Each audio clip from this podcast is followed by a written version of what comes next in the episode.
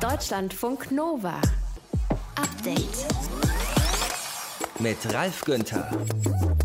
Ein lückenloses Fahrradnetz in Deutschland soll es geben bis 2030. Also Bund und Länder und Kommunen sollen dafür rund 30 Euro pro Person pro Jahr ausgeben. Das ist ein großer und auch teurer Plan, dieser nationale Radverkehrsplan der Bundesregierung, über den Bundesverkehrsminister Andreas Scheuer von der CSU heute beim Radverkehrskongress gesprochen hat. Und wer jetzt sagt, Andi Scheuer, hm, da bin ich ein bisschen kritisch, fein, deswegen ordnen wir euch die Ziele des Plans ein. Es geht zum Beispiel um Fahrradwege, die die ordentlich von Straßen getrennt sind. Das können im einfachsten Fall äh, Blumenkübel sein oder natürlich auch größere Absatzmarken, Mauern oder ähnliches. Ähm, ist natürlich immer schade, eine Landschaft zu zerschneiden und Verkehrswege zu trennen, aber im Punkt der Verkehrssicherheit hat es natürlich schon Vorteile und so kann man Konfliktsituationen zwischen einzelnen Verkehrsteilnehmern ganz gut auflösen. Das hört ihr gleich hier im Podcast zum Update am Dienstag. Und da wir ja jetzt wirklich fast alle jemanden kennen, der oder die schon geimpft ist, haben wir uns mit dem Chefredakteur der Apothekenumschau verabredet, um darüber zu sprechen, wie unsere Gesellschaft in ein paar Wochen aussieht. Also geimpfte, genesene, Getestete und die, die weder getestet, genesen noch geimpft sind. Wird das ein Wirrwarr, wer was wann darf? Es wird unübersichtlich und wir führen im Moment eine Diskussion, die sich sehr stark auf diese, ich schaue nochmal nach, es sind genau 7,2 Prozent heute, konzentriert, die doppelt geimpft sind, weil um die geht es, deren Grundrechte Einschränkungen ja wieder zurückzunehmen. Bayern und Thüringen und Berlin sagen ja heute schon zum Beispiel, wer zweimal geimpft ist, also den vollen Schutz hat, braucht keinen Corona-Test mehr bei Friseurbesuchen. Das und mehr in diesem Podcast zum Update am 27. April 2021. Danke fürs Klicken, Laden und Hören. Deutschlandfunk Nova. Wer soll wann was wieder dürfen? Freiheiten zurückbekommen, die wir alle ein wenig eingeschränkt bekommen haben in dieser Pandemie. Kommende Woche berät die Bundesregierung über diese Frage. Das hat Regierungssprecher Steffen Seibert heute bekannt gegeben. Und das kann in komplett unterschiedliche Richtungen gehen. Für Geimpfte, für Genesene und Getestete. Und solche Menschen, die eben weder genesen sind, also die Krankheit noch gar nicht hatten und noch nicht geimpft sind. Wir wollen uns hier im Update diese Gruppen noch mal genauer anschauen und ungeklärte Fragen beantworten. Und zwar gemeinsam mit Dennis Ballwieser. Er ist Arzt und Chefredakteur der Apothekenumschau. Hallo, Herr Ballwieser. Hallo. Mit negativem Test vom selben Tag sind ja aktuell einige Dinge möglich. Das Ergebnis gilt aber eigentlich nur ja für wenige Stunden. Also ich kann morgens negativ sein und nachmittags dann schon positiv. Was sagen Sie? Sind geimpfte, genesene, getestete gleichzusetzen? Gleichsetzen ist tatsächlich schwierig, weil es ja drei unterschiedliche Zustände auch im Körper sind. Hm. Und das haben Sie eben schon richtig gesagt, mit dem Schnelltest, das ist so das Unzuverlässigste. Da kann ich maximal ein paar Stunden mich darauf verlassen. So handhaben wir das zum Beispiel auch bei uns. Drei bis fünf Stunden, mehr vertrauen wir dem Test nicht. Wenn wir sicher wissen, dass die Menschen doppelt geimpft sind, sieht das schon anders aus. Und bei den Genesenen sind wir in so einer Unsicherheitszone. Warum? Die Genesenen haben einen dann natürlich entstandenen Schutz. Die haben Antikörper gebildet, weil sie mit sich mit der Krankheit auseinandergesetzt haben. Wir wissen aber noch nicht, wie lange das jetzt anhält. Da gibt es Studien, die weisen auf vermutlich ein halbes Jahr hin, aber ob das dann weiter zurückgeht, ob das doch noch weiter aufrechterhalten wird, das muss die Zeit zeigen. Bei den doppelt geimpften, und da sprechen wir im Moment immer noch von weniger als 10 Prozent in der Bevölkerung, da kann man davon ausgehen, dass der Impfschutz tatsächlich da ist und dass die geschützt sind und dass die auch mit einer hohen Wahrscheinlichkeit die Krankheit nicht mehr weitergeben. Die doppelt geimpften, die momentan noch unter 10 Prozent der Bevölkerung, diese Zahl wird aber immer größer werden bei dem Impftempo, äh, das jetzt eingelegt wurde. Was haben wir da für eine gesellschaftliche Situation plötzlich? Jemand ist doppelt geimpft, jemand anderes hat morgens einen Schnelltest gemacht, dann wieder jemand, der einen PCR-Test gemacht hat, weil er vielleicht eine Flugreise antreten möchte. Also wir haben ja für jeden quasi ein ganz anderes Leben in unserem Alltag. Es wird unübersichtlich und wir führen im Moment eine Diskussion, die sich sehr stark auf diese, ich schaue nochmal nach, es sind genau 7,2 Prozent heute, konzentriert, die doppelt geimpft sind, weil um die geht es, deren Grundrechte Einschränkungen ja wieder zurückzunehmen. Ja, das ist auch eine wichtige Diskussion, die müssen wir auch führen. So ein bisschen in Vergessenheit gerät dabei, dass wir eben mehr als 90 Prozent nicht geschützte Menschen haben und dass im Moment die akuten Infektionszahlen des Robert Koch Instituts auch zeigen, dass die sich vor allem im familiären Zusammenhang von Familien mit vor allem kleinen Kindern anstecken und am Arbeitsplatz. Das ist die Kita-, Schul- und Arbeitsplatzdiskussion. Und wir müssen uns eigentlich im Moment noch darum kümmern, dass bei dieser Öffnungsdiskussion nicht in Vergessenheit gerät, dass wir die weiter schützen müssen. Und da geht es halt viel auch darum, dass diejenigen, die die Freiheiten wiederbekommen, sich dann trotzdem an ganz viele der Regeln weiter halten. Also wenn wir von Abstand halten, Maske tragen und nach wie vor auch Kontakte einschränken sprechen. Das heißt, Sie plädieren für mehr Geduld von uns allen. Wir wussten schon im letzten Jahr, dass es jetzt genau schwierig werden wird, gesellschaftlich den Zusammenhalt noch zu leisten. Wir sind alle Corona-müde, mich persönlich eingeschlossen.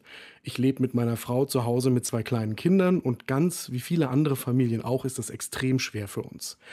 Aber jetzt gilt es nochmal durchzuhalten, damit wirklich beim Impfen aufgeholt werden kann. Wir führen eine ganz andere Diskussion, wenn irgendwann endlich die Hälfte der Bevölkerung geimpft ist. Oder wenn wir uns vielleicht sogar an zwei Drittel oder 70 Prozent herangetastet haben. Dann können wir über viel mehr Lockerung für viel größere Gruppen sprechen. Aber im Moment muss eine kleine Gruppe, die bestimmte Privilegien wieder zurückerlangen wird, dann trotzdem nochmal für alle anderen auch sich selbst einschränken an anderen Stellen, damit wir gemeinsam weiterkommen. Was ist mit sehr logischen Lockerungen, dass jemand, der beide Impfungen hat, also den vollen Schutz genießt, ohne einen PCR-Test in ein Flugzeug steigen kann und in den Urlaub fliegen kann? Das wird vermutlich so kommen und das ist dann auch in Ordnung. Ich glaube auch nicht, dass das das große Problem sein wird. Dramatischer ist, glaube ich, diese Situation im Alltag, wo diejenigen, die ihre Freiheiten schon wieder nehmen können, auf Menschen treffen, die das, weil sie noch keinen Impfschutz haben, nicht können. Und wo diejenigen ohne den Schutz dann darauf angewiesen sind, dass alle weiterhin Rücksicht auf sie nehmen. Und dass man da nicht nachlässig wird und sagt, naja, ich habe die Krankheit ja gehabt oder ich bin ja doppelt geimpft, ich kann mich hier ja völlig normal wieder bewegen und ich nehme jetzt auch weniger Rücksicht auf die anderen. Denn letzten Endes wissen wir noch nicht, wie viele Prozent dann trotzdem Überträger des Virus sein können, auch wenn sie doppelt geimpft sind. Hoffentlich ist das so verschwindend gering, dass es keine Auswirkungen mehr hat auf das Krankheitsgeschehen. Aber bis wir das wissen und bis mehr Menschen geimpft sind, müssen wir da weiterhin vor allem auf die Rücksicht setzen. Geimpfte, Genesene, Getestete und solche, die weder geimpft noch genesen noch getestet sind. Wir müssen alle aufeinander Rücksicht nehmen, sagt Dennis Ballwieser, Arzt und Chefredakteur der Apothekenumschau. Deutschlandfunk Nova. Update. Der Druck ist da, die Deutschen fahren immer mehr Fahrrad, so sagt es der Bundesverkehrsminister und hat den nationalen Radverkehrsplan vorgestellt. Wir sind ein ganz, ganz großes Stück vorwärts gekommen. Von Halbherzigkeit kann keine Rede sein, sondern den Radverkehr gleichwertig zu sehen zu anderen Verkehrsmitteln. Früher war es so, dass die einen gegen die anderen argumentiert haben. Jetzt hoffe ich, dass durch diesen Radverkehrsplan das Konflikte lösen gestärkt wird. Bundesverkehrsminister Andreas Scheuer von der CSU heute beim Nationalen Radverkehrskongress in Hamburg. 2700 Teilnehmende geht bis morgen.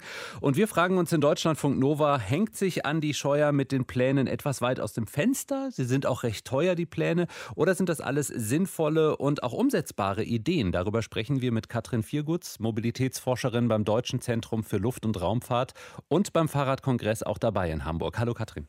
Hallo. Dann sprechen wir mal über die Inhalte. Andreas Scheuer ist für die verpatzte Pkw-Maut und den verpatzten Bußgeldkatalog bekannt, aber eher nicht als der Mann, der Deutschland zum Fahrradland machen könnte. Er sagt, Geld sei dafür genug da und in zehn Jahren soll Deutschland komplett Fahrradweg saniert sein, plus Fahrradschnellwege im ganzen Land. Wie will er das schaffen? Ich denke, wir können das schon schaffen, wenn wir in der Lage sind, äh, Geld in die Hand zu nehmen und auch mutig sind, Pläne umzusetzen, Pläne zu schmieden.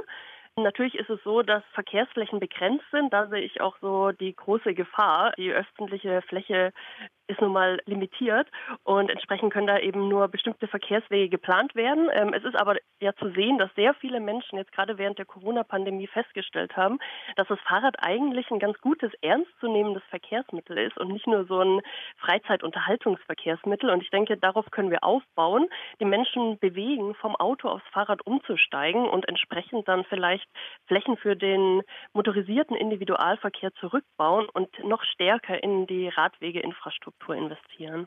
Dafür braucht es ja aber so kleine Stupser für den motorisierten Individualverkehr, dass äh, Menschen eben umsteigen auf Fahrräder. Hast du dich heute inspiriert gefühlt? Gibt es diese Stupser? Es gibt diese Stupser. Es kommt natürlich immer darauf an, welche Zielgruppe man betrachtet. Familien haben da wahrscheinlich ganz andere Ansprüche als Pendler, die vielleicht auf dem Weg zur Arbeit auf das Fahrrad umsteigen wollen.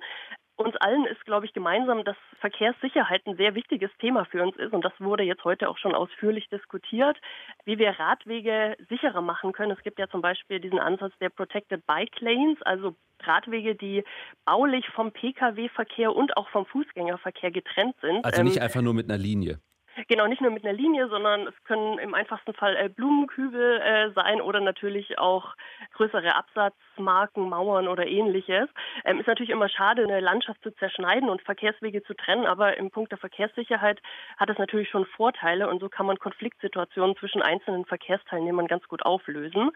Weiteres Potenzial sehe ich gerade bei den Pendlern. Es wurde jetzt auch diskutiert, wie wir die City und das Umland in Verbindung bringen können, um bessere Radwegeinfrastrukturen bereitzustellen, damit man auf dem Arbeitsweg eben auch das Fahrrad nutzen kann. Und da sehe ich nicht nur die Verwaltung, die Kommunen und die Politik in der Verantwortung, sondern auch die Unternehmen selber, die zum Beispiel Umkleidekabinen oder Duschen für Fahrradfahrende Mitarbeitende anbieten könnten oder Ladeinfrastruktur für E-Bikes auf dem Unternehmensgelände. Hm. Du hast äh, die Radschnellwege ja so ein bisschen angesprochen gerade. Welche Entscheider drehen an so einer Umsetzung mit? Ich habe gelesen, dass Andreas Scheuer sich wünscht, dass jedes Mal, wenn eine neue Straße gebaut wird, dass sofort der Radweg mitgedacht werden muss. Ist das ein Ansatz? Das ist ein Ansatz und das wird auch häufig schon so gemacht, allerdings leider noch nicht flächendeckend. Äh, Finde ich auch sehr wichtig, dass man das in Zukunft noch ein bisschen stärker betreibt, weil man halt gerade bei der Planung von motorisierten Individualverkehrswegen den Radverkehr sinnvollerweise gleich mitplanen kann und wenn man schon mal dabei ist, den zu bauen, dann natürlich das alles in einem Aufwasch machen könnte. Zudem ist es ja auch immer sinnvoll, mehrere Verkehrsmittel oder mehrere Möglichkeiten der Verkehrsmittelwahl den Bürgerinnen und Bürgern bereitzustellen, dass sie die Auswahl haben. Es gibt ja zum Beispiel die Pop-up-Radwege, die in der Corona-Pandemie entstanden sind. Warum behalten wir die nicht einfach und machen aus den momentan noch gelben Linien vielleicht nicht weiße Linien auf dem Boden, sondern direkt so einen kleinen Bordstein? Teilweise werden die ja beibehalten, dann, wenn die Nachfrage eben besonders groß war und im Bürgerdialog festgestellt wurde, dass die Menschen diese Möglichkeit sehr zu schätzen wissen, dass man jetzt leichter, besser, sicherer sich mit dem Fahrrad fortbewegen kann. An diesen Stellen sind die dann tatsächlich beibehalten worden oder werden jetzt zu echten, festen, dauerhaften Radwegen umgebaut. An anderen Stellen werden die ja leider gerade wieder zurückgebaut. Das finde ich etwas schade, aber ich sehe da großes Potenzial in den neuen Radverkehrsprofessuren. Es gibt ja mittlerweile sieben Unis in Deutschland, an denen Radverkehrsprofessuren angeboten werden. Und ich glaube, es ist ein sehr sinnvoller Ansatz, da auch mal wissenschaftlich ranzugehen und vielleicht vielleicht mal simulativ oder methodisch zu überprüfen, wo solche Pop-up-Bike-Lanes dauerhaft sinnvoll wären und an welchen Stellen eher nicht. Also ich denke, da kann man sich auch ein bisschen auf die Wissenschaft berufen und ähm, schauen, was man da so evaluieren kann. Mobilitätsforscherin Katrin Viergutz hat uns den Radverkehrsplan von Bundesverkehrsminister Andreas Scheuer eingeordnet. Sie ist beim Fahrradkongress in Hamburg mit dabei. Ich danke dir. Dankeschön. Deutschlandfunk Nova. Update. Der grünen Politikerin Renate Künast, der reicht's. Sie verklagt Facebook wegen Hate Speech und will ein Grundsatzurteil zur Verbreitung von Falschaussagen und beleidigenden Postings in sozialen Medien erreichen. Das habt ihr vielleicht mitbekommen. Was sind die Hintergründe? Amelie Fröhlich aus der Deutschlandfunk Nova Nachrichtenredaktion. Erstmal, worum geht's in Ihrem konkreten Fall? Also es kursiert schon seit Jahren ein Foto von Künast in den sozialen Medien, versehen mit einem falschen Zitat. Inhaltlich geht es dabei um das Thema Integration. Was ihr da genau in den Mund gelegt wird, das wiederhole ich jetzt bewusst nicht, weil Künast schon mehrfach betont hat, dass sie den Satz nie gesagt hat. Er sei frei erfunden, so die grünen Politikerin. Und sie vermutet dahinter eine Aktion von Rechtsextremisten. Eines der Werkzeuge von denen ist, Desinformationen zu entwickeln, Zitate zu erfinden und diese dann äh, rumzuschicken. Zitate, die dann als Falschzitate immer wieder auftauchen. Du kannst dich wehren, du kannst irgendwo was dazuschreiben, wird vielleicht eines gelöscht, aber es taucht kurze Zeit später oder in einem ähnlichen Zusammenhang doch wieder auf. Ja, und genau das ist das Problem, gegen das Künast mit ihrer Klage jetzt vorgehen will. Betroffene können bei Facebook aber ja zum Beispiel so ein Posting melden und dann muss es auch gelöscht werden, oder nicht? Ja, das stimmt. Aber wenn ein Nutzer, eine Nutzerin dann nochmal ein ähnliches Posting macht oder sich das Bild gespeichert hat und es neu hochlädt, dann ist der Inhalt halt wieder da. Theoretisch müssten Betroffene also auch diese neuen Postings jedes einzeln melden, damit sie gelöscht werden können. Und Künast will daher jetzt erreichen, dass Facebook auch ähnliche oder identische Inhalte dann automatisch löschen muss. Sie hat Klage beim Landgericht Frankfurt am Main eingereicht und wird dabei unterstützt von der gemeinnützigen Organisation Hate Aid, die sich gegen Hass und Hetze im Netz einsetzt, und von der Alfred Landecker Foundation. Okay, Künast strebt ein äh, Grundsatzurteil an, habe ich ja gerade gesagt, denn mit diesem Problem ist sie ja nicht alleine. Stimmt, damit ist sie definitiv nicht alleine. Die Geschäftsführerin von Hate Aid sagt, dass ihre Organisation aktuell an etlichen ähnlichen Fällen arbeitet. Besonders betroffen seien Journalistinnen und Journalisten, Aktivisten und Aktivistinnen und Kommunalpolitiker und Politikerinnen. Wenn Falschinformationen zum Teil tausendfach hochgeladen und geteilt würden, dann könne das wirklich Leben zerstören. Die meisten Betroffenen haben laut Hate Aid nicht den Mut, die Kraft und vor allem auch nicht das Geld, sich gegen große Plattformen wie Facebook zur Wehr zu setzen.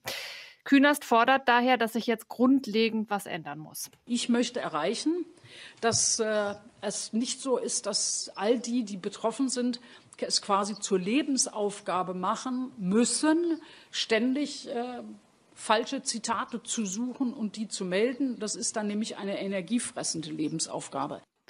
Und die Grünen-Politikerin betont, es muss auch einfach weiter möglich sein, dass Menschen sich trauen, ihre Meinung zu sagen. In ihrem persönlichen Fall hat Facebook übrigens äh, sich auch schon bewegt und reagiert. Okay, was heißt das? Facebook hat ihr nach Angaben eines Unternehmenssprechers angeboten, in ihrem konkreten Fall alle umstrittenen Postings zu löschen, und zwar auch die ähnlichen. Aber das reicht Künast einfach nicht. Sie will, dass auch andere sich mit diesem Problem in Zukunft einfach nicht mehr rumschlagen müssen. Die Grünen-Politikerin Renate Künast hat Facebook verklagt und will eine Grundsatzentscheidung zum Thema Hate Speech im Netz. Informationen waren das von Amelie Fröhlich aus unserer Nachrichtenredaktion. Deutschlandfunk Nova. Update.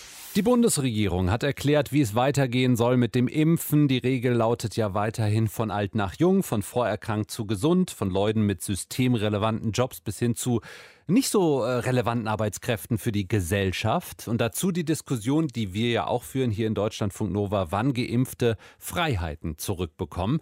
Und da merken wir Jüngeren wieder, wir sind zu allerletzt dran. Zum Beispiel nicht vorerkrankte Studierende. Ist das so richtig? Also, dass junge Menschen äh, alte und Vorerkrankte ein Jahr lang schützen und sich einschränken, obwohl äh, Covid-19 für sie keine große Bedrohung war.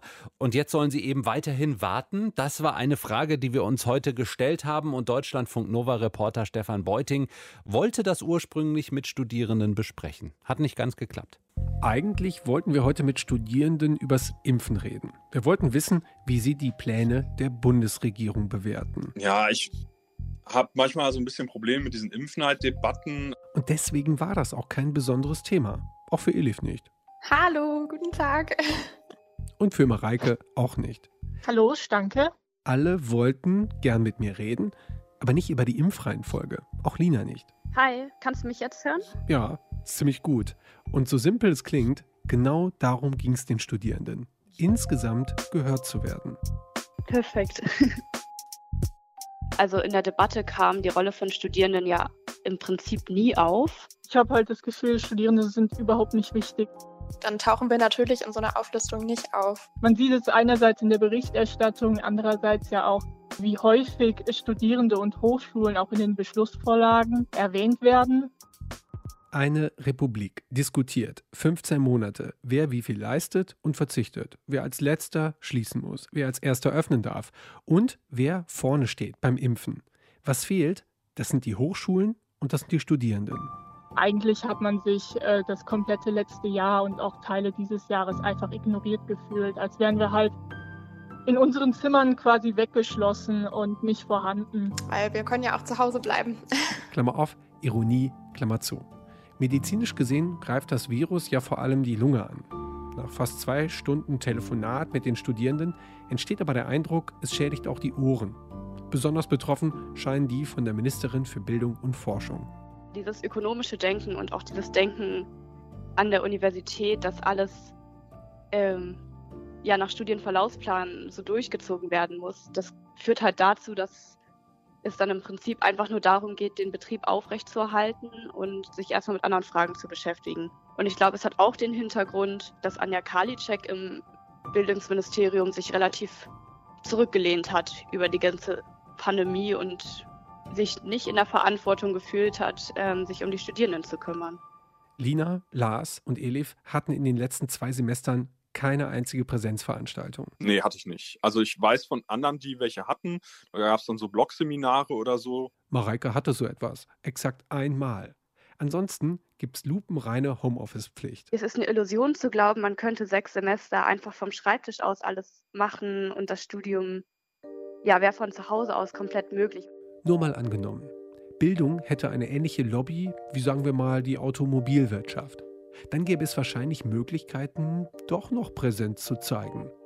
Mal angenommen, die wütenden Eltern, die in der Schulpolitik Druck gemacht haben, die würden jetzt im Hochschulkontext Rabatz machen. Dann gäbe es vermutlich eine Teststrategie und so eine Art Hybrid-Uni. Aber so.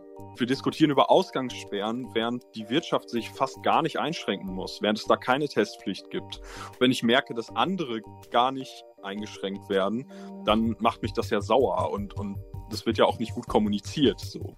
Alle vier berichteten mir, dass sie Fälle kennen von Kommilitonen, die ihr Studium aus finanziellen Gründen abbrechen mussten.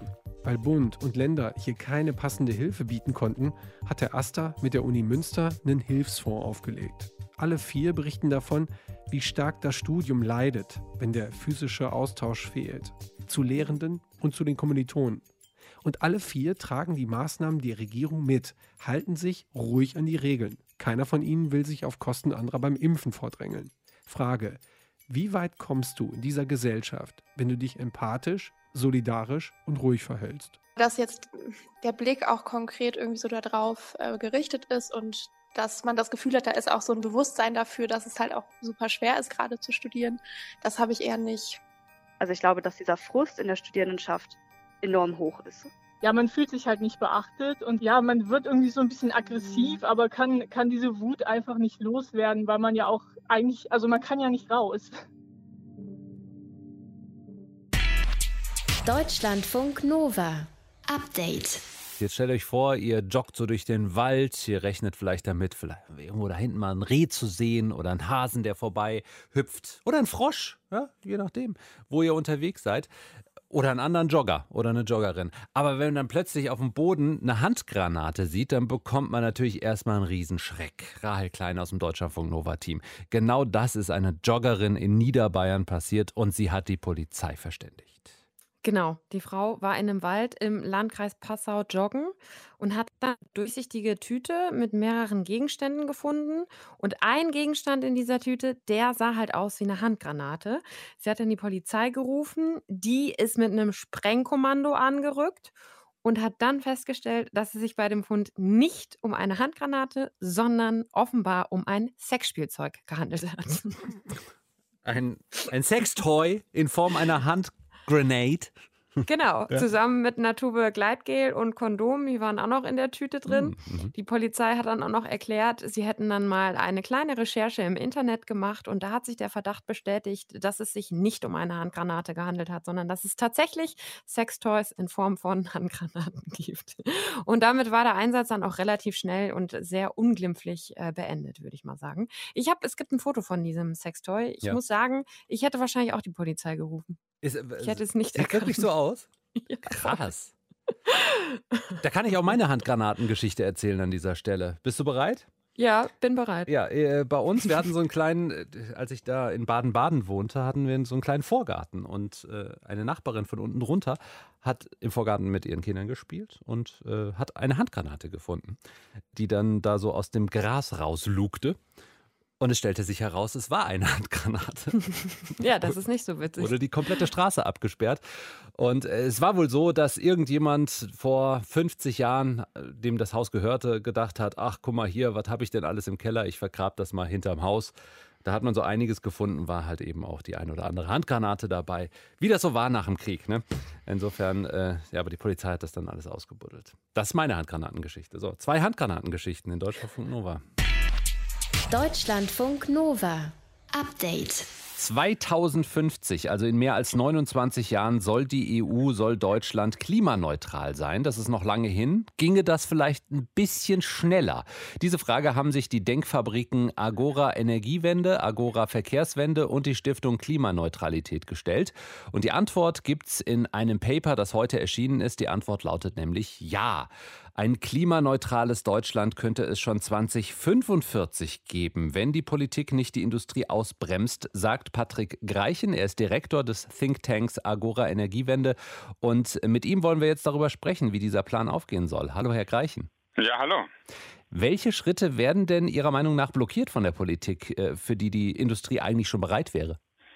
Ja, das sind zwei Dinge, glaube ich. Das eine ist, der Ausbau der Erneuerbaren muss massiv beschleunigt werden. Da steht auch die Industrie bereit, die äh, Energieindustrie, die äh, massiv da reingehen will, weil ja niemand mehr in Kohle oder Gas investiert. Auch die alten Energieversorger wie RWE gehen massiv in Erneuerbare und erwarten, dass da mehr Genehmigungen kommen. Und das Zweite ist, wir sehen einen großen Bedarf und Run in der energieintensiven Industrie, also Stahl, Chemie, in Richtung grünen Wasserstoff. Und äh, die wollen jetzt da rein, die wollen eine grüne Stahlfabrik bauen, die wollen den grünen Wasserstoff haben. Und da braucht man dringend äh, jetzt eine Politik, die das ermöglicht. Okay, lassen Sie uns ins Detail gehen. Gerade bei der Erzeugung von Strom, zum Beispiel durch Windkraftanlagen, die natürlich genehmigt werden wollen, dann melden sich Bürgerinnen und Bürger und sagen, nö, das ist mir zu nah vor meiner Haustür. Und die Politik sagt, ja, wir brauchen da erst nochmal ein Gutachten. Kann das tatsächlich schneller gehen? Ja, kann es. Denn diese Genehmigungsverfahren, die früher mal ein Jahr gedauert haben, sind inzwischen bei etwa fünf Jahren angekommen, weil immer noch ein Gutachten gefordert wird, weil immer länger die entsprechenden Verfahren auch vor den Gerichten gehen. Und das können und das müssen wir beschleunigen. Denn Strom gibt es in Zukunft nur noch dann, wenn er tatsächlich von Wind und Sonne geliefert wird, inklusive dann den Backup-Technologien von Wasserstoff. Wenn wir das nicht hinkriegen, dann äh, ist am Schluss die Versorgungssicherheit in Deutschland gefährdet. Weitere Ideen, wie könnte Deutschland die Klimaneutralität bis 2045 erreichen? Na, wichtig wird auch sein, äh, dass der Weg in Richtung Elektromobilität beschleunigt wird. Wir sehen ja jetzt schon, 10 Prozent der Neufahrzeuge sind Elektroautos. Wir gehen fest davon aus, dass dieser Trend nochmal weiter anhält und spätestens 2032 der letzte Verbrenner verkauft wird. Und dann 13 Jahre später geht der letzte dann auch aus dem Markt und wir haben 2045 nur noch elektrische Autos auf den Straßen. Genauso wird das auch beim Lkw geschehen. Und Häuser sanieren, Wärmepumpen einbauen, das sind die wesentlichen Stichworte. Hm. Sie haben in einem Interview mit der Zeit von einem Wirtschaftsboom gesprochen, der kommen könnte, wenn die Klimaneutralität richtig angegangen wird, wie in den 50er, 60er Jahren so ein Wirtschaftsboom, sagen Sie. Woran machen Sie das fest? Na, Im Grunde ist es also ähnlich wie damals das Wirtschaftswunder, dass wir einmal komplett unsere Infrastruktur erneuern. Wenn wir das in Richtung Klimaneutralität ziehen, wenn wir eine grüne Stahlfabrik bauen, eine grüne Zementfabrik, äh, wenn die Autos elektrisch werden, dann haben wir hinterher sowohl eine saubere Welt, aber eben auch einmal äh, unsere Wirtschaft erneuert. Und das ist die große Chance. Einen großen Investitionsschub in Deutschland in die Klimaneutralität, der gleichzeitig den Wohlstand der nächsten Jahrzehnte sichert. Vorausgesetzt, die Menschen haben Lust, weiterhin so zu konsumieren, wie sie damals konsumiert haben oder auch in den letzten Jahren und weiterhin Autos kaufen. Ja, wobei wir tatsächlich in dem Szenario äh, sogar davon ausgehen, dass es weniger Autos werden im mhm. Jahr 2050 als heute. Nur über Carsharing werden die dann häufiger genutzt. Also das heißt, der insgesamt die Mobilität bleibt so wie sie heute ist, die Personenkilometer, um technisch zu sprechen, nur eben anders äh, genutzt, mehr Sharing und weniger individuelle Autos. Wie stellen Sie sich Deutschland 2045 vor, wenn wir mal das andere, das neue Ziel jetzt nehmen? Fast alle Häuser sind saniert und werden mit einer Wärmepumpe im Keller, einer Solaranlage auf dem Dach und dem Elektroauto in der Garage bestückt sein. Die Innenstädte sind leise, weil viel weniger Autos dort sind und äh, laden zum Flanieren ein. Und äh, insgesamt freuen wir uns daran, dass die Landwirtschaft weniger auf Tierhaltung, mehr auf neue Pflanzen ausgerichtet ist und mehr ökologische Naherholung ermöglicht.